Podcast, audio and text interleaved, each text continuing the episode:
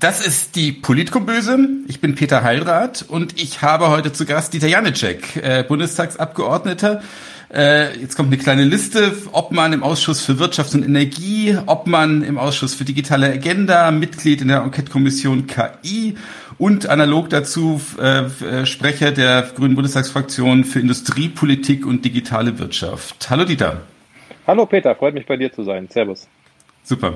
Ähm, jetzt frage ich erstmal ein bisschen allgemeiner. Du bist in der zweiten Legislaturperiode jetzt im Bundestag, ähm, auf dem Sprung zur dritten, sage ich jetzt mal so frech. Ähm, und es gibt so einige, die sagen immer so, man macht immer eine Legislaturperiode und erst in der zweiten kann man so richtig arbeiten, weil man weiß, wie das Geschäft dann läuft. Ist es so? Wie hat sich das verändert in der zweiten Legislaturperiode für dich? Ja, es ist schon so. Also die erste, da lernt man sehr viel. Ähm, man kann natürlich sich auch schnell reinfuchsen, aber so richtig angekommen ist man nach meinem Gefühl tatsächlich erst in der zweiten, weil dann bist du tief drin in den parlamentarischen Abläufen. Man fokussiert sich vielleicht auch besser, als man das in der ersten gemacht hat, zumindest in meinem Fall. Mhm. Und jetzt ist eigentlich so der Zeitpunkt, wo man sagt, jetzt könnte man mal wirklich was gestalten. Aber es ist so eine Lehrzeit, ja, auch im Bundestag. Ähm, wollen vielleicht nicht alle hören, aber man braucht schon ein paar Jahre. Also man kommt da nicht von ja. 0 auf 1 an, zumindest die meisten. Ja. Ja, aber dann wäre idealerweise das Timing gar nicht schlecht, ne? Wenn es ja. jetzt, man darf, man darf es ja nicht so laut sagen, aber es könnte ja sein. Äh, dass, dass die Grünen in der dritten, in deiner dritten Legislaturperiode dann auch in, in der Regierung sitzen. Das wäre dann vom Timing quasi perfekt, ne? Ja, ich glaube schon, dass es natürlich wichtig ist, auch viele neue und frische Leute zu haben. Die werden wir hoffentlich auch kriegen, wenn wir stark werden in die hm. künftige Legislatur und wenn wir dann regieren. Das ist unser Ziel absolut und die Chancen stehen gut. Aber natürlich brauchst du auch Leute, auch wie mich, die natürlich sagen können, äh, wir haben da jetzt konkret an Themen gearbeitet. Bei mir ist Wirtschaft, Digitalisierung. Wir können da auch was umsetzen, kennen die Prozesse, haben die Erfahrung und die Leidenschaft und bringen das zusammen. Ja. Ich glaube, das ja. ist die Mischung, die es macht am Ende. Ja. Hm. Ja, dann jetzt tatsächlich mal so ein bisschen an, leicht einsteigen in, in deine Themen. Du hast jetzt gerade schon gesagt, Wirtschaft, Digitalisierung, was ja auch äh, auf eine spannende Art und Weise zusammenpasst. Äh, äh, gerade gerade wenn wir jetzt auch in der großen Kategorie von, von äh, Klimakrise, Klimawandel denken, wo wir ein bisschen jetzt auch äh, industriell uns ja verändern müssen äh, und das eben zum Teil eben auch mit, mit Hilfe von KI. Ich greife jetzt mal so ein bisschen erstmal die Automobilindustrie raus, weil ich immer das ja. Gefühl habe, dass das so einer der unbeweglichsten Faktoren ist, äh, in der ganz negativen Art und Weise. Äh, wie, wie ist da dein Blick im Moment drauf? Ja, die Automobilindustrie ist in schweren Fahrwasser als Industrie. Sie ist auf der anderen Seite verantwortlich für sehr viel CO2-Emissionen und auch ein Problem der Vergangenheit, was Klimaschutz angeht und wahrscheinlich auch der näheren Zukunft. Wir müssen ja trotzdem helfen, sie zu transformieren, denn es hängen sehr viele Arbeitsplätze an der Automobilindustrie, vielleicht nicht mehr ganz so viel, wie Sie selber sagen, aber ich kann mal für Baden-Württemberg aufzählen, das sind dann schon 420.000 Menschen, die dort hm. im Zulieferer und im ähm, Hauptsegment arbeiten. Und wir werden ja in der Zukunft auch Mobilität brauchen, nur die muss halt klimaneutral passieren. Ja. Und dieser Wandel, ja. den jetzt äh, zu bewerkstelligen mit der Industrie gemeinsam, aber manchmal eben auch gegen die Vorstellung der Industrie, weil wir ja natürlich nicht immer auf einen Nenner kommen, das ist eine Herkulesaufgabe. Ja, und das, Komische ist ja, man hat ja so ein bisschen den, also anders, anders formuliert, man, die, die Industrie, also die Automobilindustrie jammert ja so ein bisschen, redet eben auch von Arbeitsplätzen, die verloren gehen, aber man hat ja den Eindruck, wenn sie den Wandel nicht mitmachen, wenn sie sich nicht reformieren, äh, wird das Arbeitsplätzeproblem später noch viel dramatischer. Hm. Ja, das kann man ja jetzt schon auch sehen. Also es geht ja der Trend aktuell zumindest sehr stark Richtung Elektromobilität. Die Batteriefertigung, mhm. die hat Europa, Deutschland ja schon vor Jahrzehnten verloren. Die ist jetzt in äh, Südasien und die kommt wahrscheinlich auch nicht mehr so schnell zurück, auch wenn jetzt industriepolitisch versucht wird, da wieder anzusiedeln und zu fördern. Das heißt, ein Teil der Wertschöpfungskette dieser Industrie, der ist schon weg. Ja? Und äh, das Elektroauto als solches hat nicht die Fertigungstiefe eines fossilen Verbrenners. Das heißt, da wird es auch Beschäftigungseffekte geben, manche positive, aber auch einige negative naja, alles zusammengedacht. Trotzdem, glaube ich, wird es ein Geschäftsfeld geben, Autos zu bauen in der Zukunft. Wir wollen natürlich, dass gerade in den Städten weniger Autos fahren, aber weltweit wird es nicht weniger Autos geben, mhm. weil einfach die Weltbevölkerung auch wächst und die Menschen sich auch motorisieren, ja. Ja, Jetzt aber zum Beispiel mal am, Beispiel BMW habe ich immer das Gefühl, merkt man auch so ein bisschen die Unbeweglichkeit. Ich hatte mhm. in meiner, als die Politkombüse bei mir noch quasi auf der alten Utting stattfand, quasi vor Corona, mhm. äh, hatte ich mal Dr. Eckert äh, von BMW zu Gast, äh, der ganz, ganz laut äh, das Carsharing äh, äh, vorantreiben will du hast mal in einer, in einer Bundestagsrede äh, meines Erachtens zu Recht gesagt, dass zum Beispiel so Modelle wie Uber, äh, die, die ähm, den Verkehr in den Städten eben gar nicht reduzieren, sondern zum Teil auch erhöhen. Ähnlich sagt die OECD in einigen Studien, ist es zumindest beim Free-Floating Carsharing. Äh, man hat so ein bisschen den Eindruck, als, als will BMW gar nicht wirklich innovativ denken und vorankommen. Also auch, auch, auch wenn ich jetzt schaue, was, was mit den Elektromobilen, mit Elektromobilen von, von BMW passiert, die haben den i3 nicht wirklich weiterentwickelt, haben jetzt äh, mit Mühe da irgendwie einen ihrer SUVs äh, äh, zum Elektromobil gemacht. Also da passiert auch gar nichts Innovatives, habe ich den Eindruck. Ja, das ist in der Tat für mich auch befremdlich. BMW war ja vor über zehn Jahren mit i3, E8, äh, waren sie eigentlich Vorreiter, zumindest der deutschen Industrie, was elektrisches Fahren anging. Sie haben dann festgestellt, dass sie damit kein Geld verdient haben. Die Gründe müssen sie vielleicht auch bei sich selbst suchen, ein Stück weit. Die Fahrzeuge waren zwar interessant, aber auch durchaus nicht günstig für das, was man dann mhm. gekriegt hat. Und mhm. jetzt, äh, wo eigentlich der Markt wirklich heiß läuft, äh, Tesla baut in Grünheide bei Berlin jetzt äh, für fast 10 Milliarden Euro eine Fabrik und wird Arbeitsplätze schaffen im Tausenderbereich, ist BMW momentan nicht wirklich dabei und auch übrigens Audi und Daimler kaum. Die Ankündigung, die sich ja seit Jahren. Aber ähm, die einzigen, die jetzt wirklich progressiv gerade auftreten und Versprechen machen und auch umsetzen wollen, scheinen mir VW zu sein, die ja anfangen jetzt ein äh, alltagstaugliches mhm. Fahrzeug Mhm. Kleineres, aber auch ein familientaugliches Fahrzeug. Und das ist ja übrigens auch wichtig. Ich selber habe ja auch drei Kinder. Wir haben ein kleines Auto. Das, die Kinder werden immer größer. Die passen irgendwann nicht mehr rein. Und ich brauche leider ein Auto, weil ich eben nicht äh, ja. in München Mitte wohne.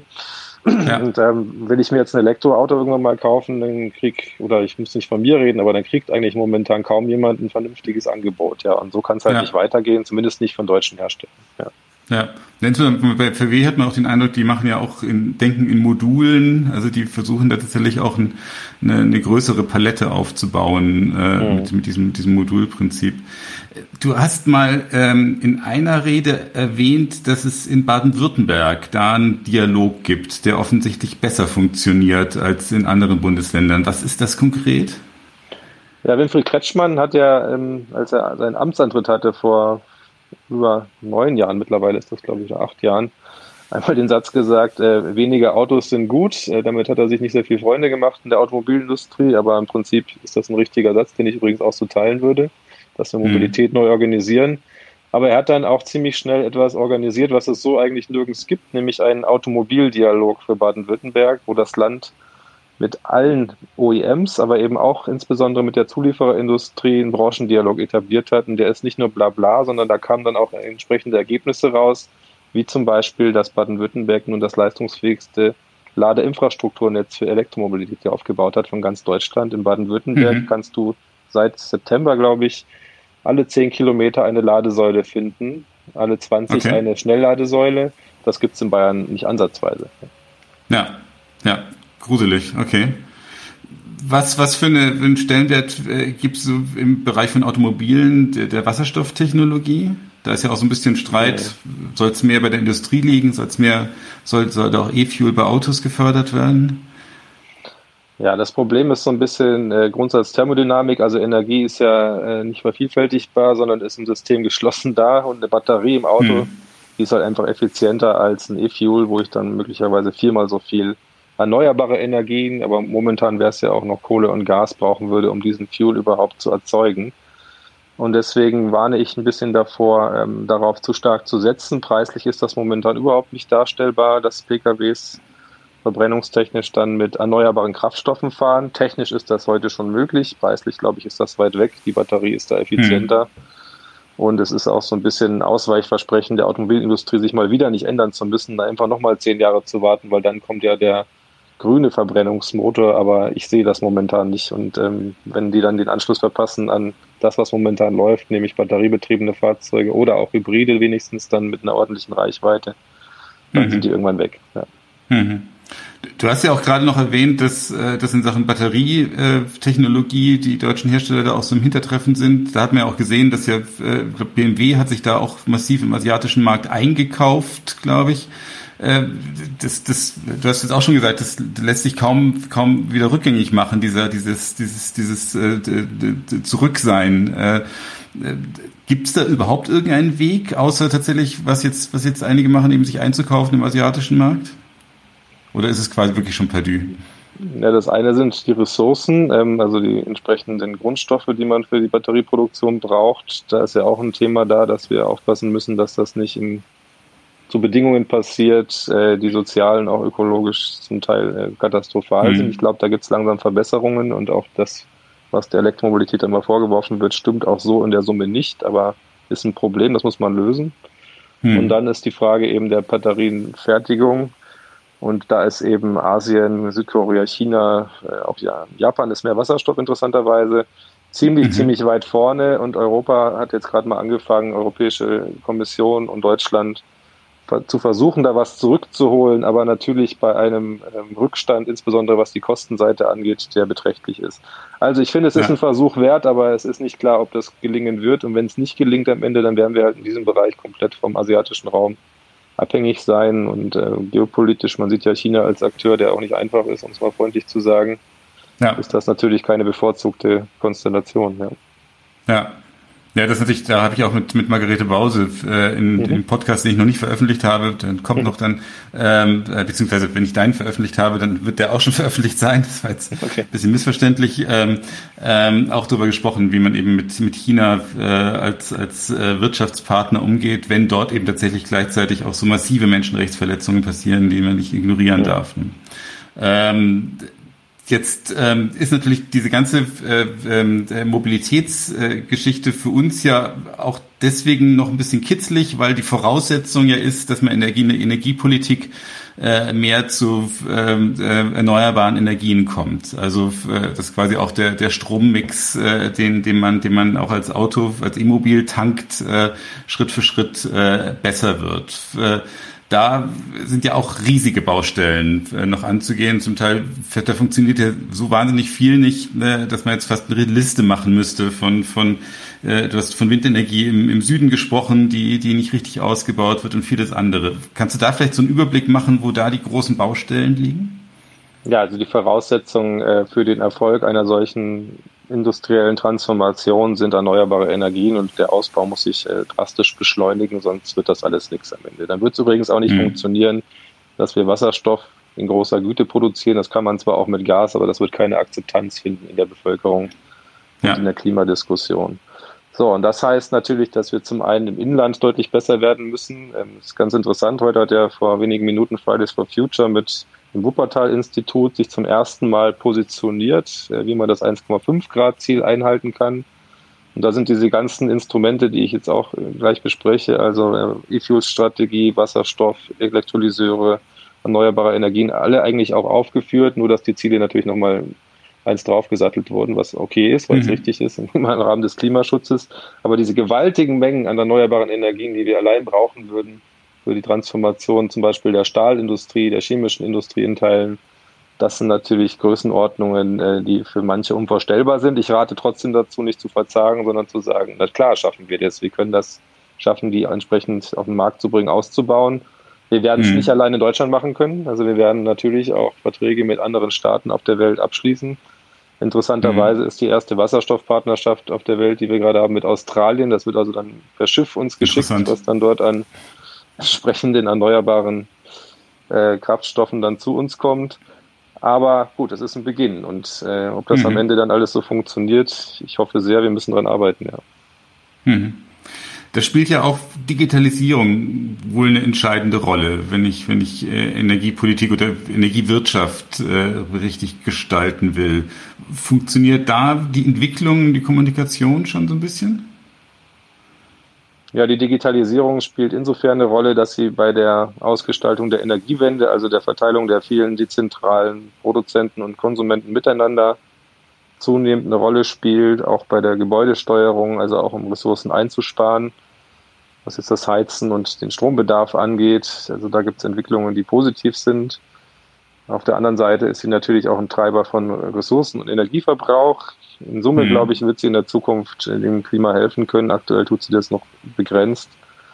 Und ja, was dieses ganze Transformationsthema angeht, klar spielt das eine große Rolle, wie sich heute ähm, große und auch mittelständische Betriebe digital aufstellen, denn viele Märkte sind ja zunehmend digital dominiert, aber halt auch von sehr großen Internetgiganten, die alle nicht aus Deutschland kommen. Und das ist ein Problem für viele. Mhm. Was, wie ist denn äh, mit dem, mit dem Sicherheitsaspekt? Also wenn ich mir vorstelle, dass ich, dass ich bei der Energiewirtschaft mehr digital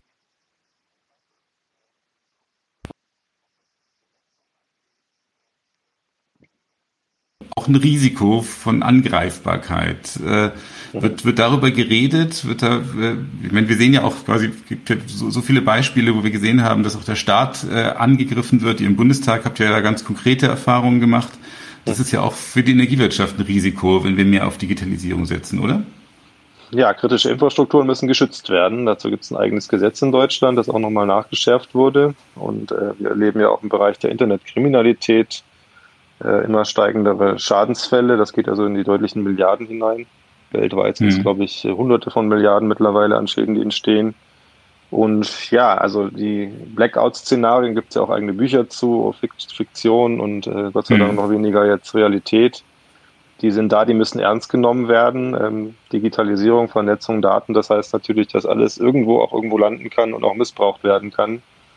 Es wird dazu führen, dass man sich auch zum Teil abschotten muss in den Infrastrukturen. Also man kann nicht alles miteinander vernetzen. Ein Atomkraftwerk sollte nicht unbedingt direkt am Internet sein sondern ja. eine eigene Struktur haben, haben sie auch. Und so wird das möglicherweise ja. auch mit Verteilnetzen im Bereich der erneuerbaren Energien sein, dass es da auch Grenzen geben muss. Äh, vielleicht auch manchmal Grenzen, auf die man dann bei Effizienz verzichten muss. Ja. Ja, ich gehe jetzt mal davon aus, dass ihr über sowas ja auch äh, in der Enquete-Kommission KI redet, ne? Das mhm. auch, auch Sicherheitsaspekte. Das Interessante ist, ich vermute mal, ich habe so ein bisschen durchgeblättert, wollte nachgucken, äh, was, was ist da, was da so passiert. Äh, die Sitzungen sind ja alle nicht öffentlich, was ja, mhm. was ja relativ üblich ist für, für, für viele, viele Bundestagsausschüsse. Wieso hat sich da noch nichts bewegt? Das ist jetzt ein bisschen äh, fast schon äh, demokratietheoretisch, äh, das Parlament so ein bisschen, ein bisschen öffentlicher zu machen in diesen Kategorien? Ja, also wir haben das von Anfang an stark gemacht, dass diese Sitzungen öffentlich sein sollen, konnten uns damit nicht durchsetzen. Das wollte insbesondere die CDU und die SPD nicht. Äh, wir, sind, sehen das als sehr bedauerlich an, denn das hätte ja auch mehr Diskurs in Öffentlichkeit und eben auch mehr Zuspruch bedeutet. So ist halt hinter verschlossenen Türen getagt worden. Es gab jetzt zum Abschluss oder gibt zum Abschluss noch einzelne Veranstaltungen. Da wir jetzt aber gerade auch Corona-Krise haben, ist natürlich das Interesse jetzt an den Technologiethemen etwas begrenzter als vielleicht in einer anderen Zeit. Also insofern ist das alles nicht so gut gelaufen, aber lag nicht an uns. Mhm. Mhm.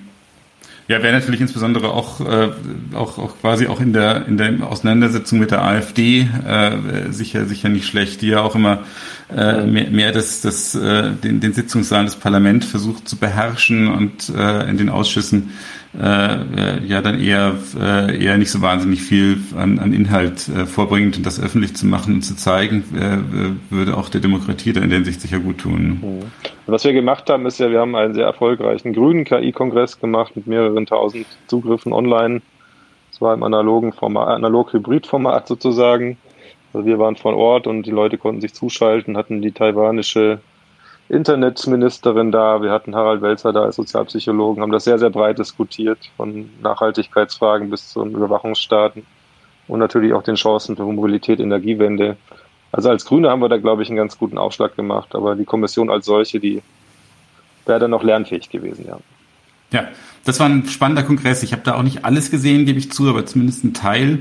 Mhm. Äh, ich muss dazu sagen, war nicht nur inhaltlich, sondern auch technisch gut gemacht. Eben tatsächlich, wie du gesagt hast, in dieser Hybridfunktion, wo ihr da als Bundestagsabgeordnete zusammengesessen habt äh, und eben alle zugeschaltet habt. Das war schon äh, ähm, sehr beeindruckend professionell. Ähm, in Sachen KI würde ich jetzt ganz gerne nochmal zu einem ganz anderen Themenbereich springen, äh, und zwar soziale Medien. Also äh, wir, wir haben ja wir haben ja so ein bisschen äh, das, das große Problem äh, von von Hass und Hetze nicht nur in sozialen Medien, sondern auch das Gefühl, dass dieses dieses dieses ganze Themenfeld auch inklusive von Verschwörungstheorien äh, gerade auch jetzt im, im Zusammenhang mit Corona und diesen Hygienedemos Demos so ein bisschen in die in die Realität springt. Und ähm, äh, viel da, viel, damit hat viel zu tun, auch, auch eben tatsächlich Algorithmen von sozialen Medien, die, die eben tatsächlich, äh, äh, ich sag mal so ein bisschen Auseinandersetzungen und, und äh, ähm, ähm, tatsächlich, äh, ich sag mal, Bildzeitungsähnlich äh, ähm, äh, Thesen, Verschwörungstheorien äh, und, und alles, was ein bisschen die, die Emotionen aufpeitscht, äh, besonders äh, vorrangig in die, in die Timeline spült. Ähm, das heißt, eigentlich da so ganz, ganz klar, da ist KI, Algorithmen, die wirklich, einen, wirklich einen, äh, eine gefährliche Entwicklung nehmen und auch verstärken, äh, auch, auch gerade in Demokratien. Äh, wie kann man damit sinnvoll umgehen? Wie kann man, kann man da mit, mit, mit YouTube, Google, äh, Facebook vielleicht ins Gespräch kommen oder auch, ich sag mal, ganz hart regulieren, äh, um in eine, in eine äh, auch für Demokratien äh, äh, gangbare Richtung zu kommen? Ja, lange Zeit haben ja diese äh, großen Internetgiganten überhaupt so einen Dialog verweigert. Das hat sich jetzt durchaus geändert, die letzten zwei Jahre insbesondere, spätestens würde ich sagen, nach der Trump-Wahl, die ja auch algorithmisch sehr beeinflusst war und eben dann, äh, nachdem Lügen ja sozusagen so vom System, von Politik geworden sind bei relevanten Akteuren. Mhm. Ähm, mhm. Es ist ja jetzt so, dass man den jetzigen US-Wahlkampf werden ja seine Tweets zum Teil gekennzeichnet von Twitter oder Facebook, löscht dann sogar einzelne ja. Beiträge. Das ist interessant. Es wurde auch die QAnon Bewegung jetzt auf Facebook in den USA, zumindest habe ich das gelesen, äh, gelöscht oder in entscheidenden mhm. Foren. Also solche wirklichen Eingriffe dann auch, die passieren jetzt. Ich halte das auch für notwendig. Was die Algorithmen angeht, da haben wir bei YouTube natürlich insbesondere das Phänomen, dass YouTube dich sehr schnell dann äh, in Bereiche weiterleitet, die ja, sagen wir, auf Verschwörungstheorien ähm, Rechtspopulismus äh, basierend sind. Ähm, mir geht das übrigens ja. jetzt auch bei der Corona-Pandemie so, wenn ich da in meine diverse Foren reinschaue, ich komme, ich interessiere mich dann eben auch für diese Meinungen, aber seitdem ich mich ein, zwei Mal interessiert habe, spült mich das dann auch ständig da rein. Ähm, hm. Es ist deswegen nicht spannender geworden, weil es so absurd ist. Aber viele Leute, bei vielen Leuten verfängt es ja. Und übrigens auch interessant jetzt, äh, die Algorithmenentwicklung, die wird ja immer besser. Also wenn du jetzt TikTok zum Beispiel als neue Plattform hast, die ist ja noch nicht sehr hm. politisch. Hm aber so ein mhm. TikTok-Algorithmus, der ist ja nochmal von der Stufe effizienter als der alte Facebook-Algorithmus, der ja schon Jahre alt ist und auf diesen alten Daten aufsitzt, auf einer alten mhm. systemischen Infrastruktur. Also technisch verbessert sich das immer mehr, dass Plattformen uns äh, sozusagen Lebenszeit äh, kosten, indem sie uns binden, emotional. Und das ja. ist ja der Trick ja. auf sich und äh, wie man dem begegnet. Ja, ich glaube nur, indem man scharf reguliert, zumindest da, wo es dann um äh, menschenfeindliche Propaganda geht. Ja.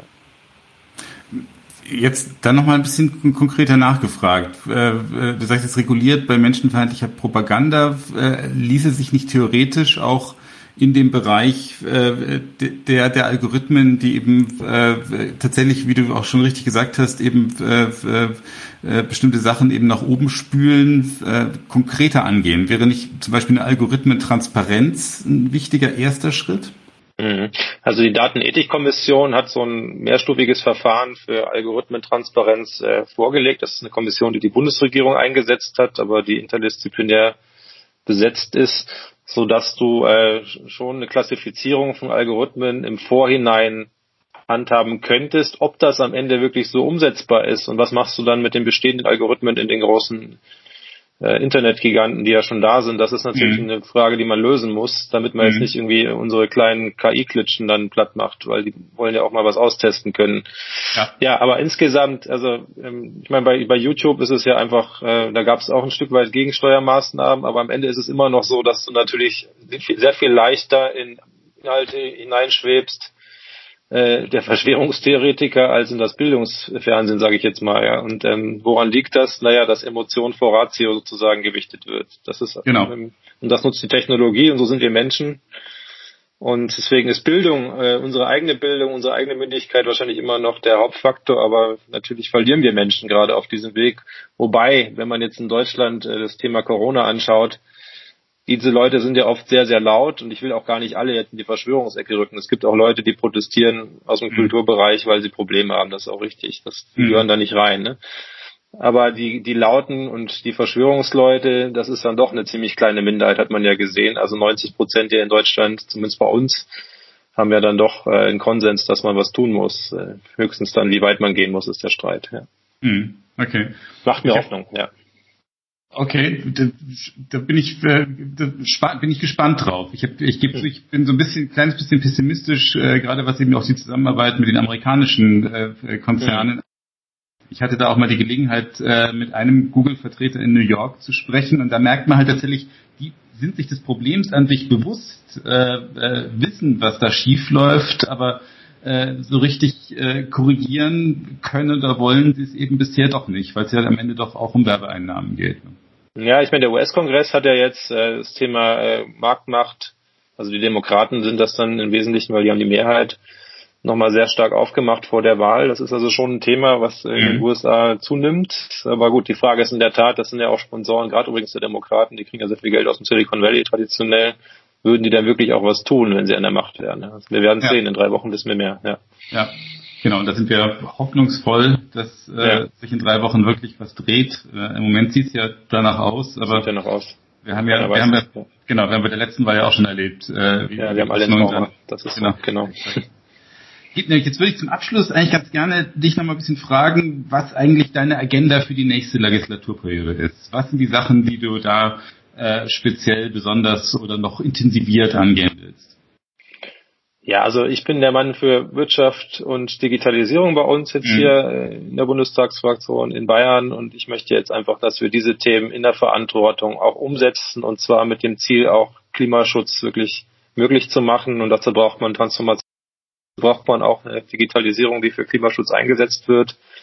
Und ich glaube, ich bringe jetzt diese Erfahrung mit, die ich mir erarbeitet habe, mit der Unterstützung vieler. Und das Ziel ist natürlich darüber hinaus dann auch, darf man auch mal sagen, dass wir in München es auch schaffen und dafür versuchst du ja auch jetzt äh, anzutreten, dann mhm. äh, zum ersten Mal ein Direktmandat in Bayern zu holen, was auch nochmal ein Signal ist für eine Wende, die in der Gesellschaft stattfindet. Also das ist ja. so das Programm, aber am Ende klar, wir wollen jetzt hier äh, regieren nächstes Jahr und zwar nicht, weil wir regieren wollen, sondern weil es notwendig ist, dass es eine Transformation gibt, ökologisch und sozial. Ja, Nee, das wird spannend. Da sind wir, äh, idealerweise wären es ja vier Direktmandate in München. Äh, da mhm. bist du natürlich die Speerspitze, äh, weil Schauen du eine Erfahrung mitbringst und natürlich auch in einem Wahlkreis bist, äh, ja. an dem das am ehesten gelingen könnte, muss man ganz nüchtern so sehen. Ja, genau. Spannend. Genau. Ähm, ja. Dann du, ich sag äh, vielen herzlichen Dank für das äh, sehr dichte, informative Gespräch. Ähm, Danke auch. Und ähm, dir auf jeden Fall viel Glück äh, für, den, für den Wahlkampf, für die Nominierung muss ich dir kein Glück wünschen. Das, ähm, ja, danke für das Gespräch. Bis bald. Danke, Peter, und alles Gute dir. Jo, ciao. Das war die Politkombüse und wer Lust hat, mehr darüber zu erfahren, was ich sage, denke und wo ich Position beziehe, der kann mir natürlich gerne auf Facebook, Instagram oder Twitter folgen. Am besten und am einfachsten geht das über meine Website peter-heilrat.de.